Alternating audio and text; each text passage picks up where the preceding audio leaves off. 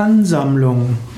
Ansammlung ist das, was sich akkumuliert hat. Ansammlung ist also eine Akkumulation. Auch eine Sammlung, eine Zusammenballung, eine Zusammenstellung wird als Ansammlung bezeichnet.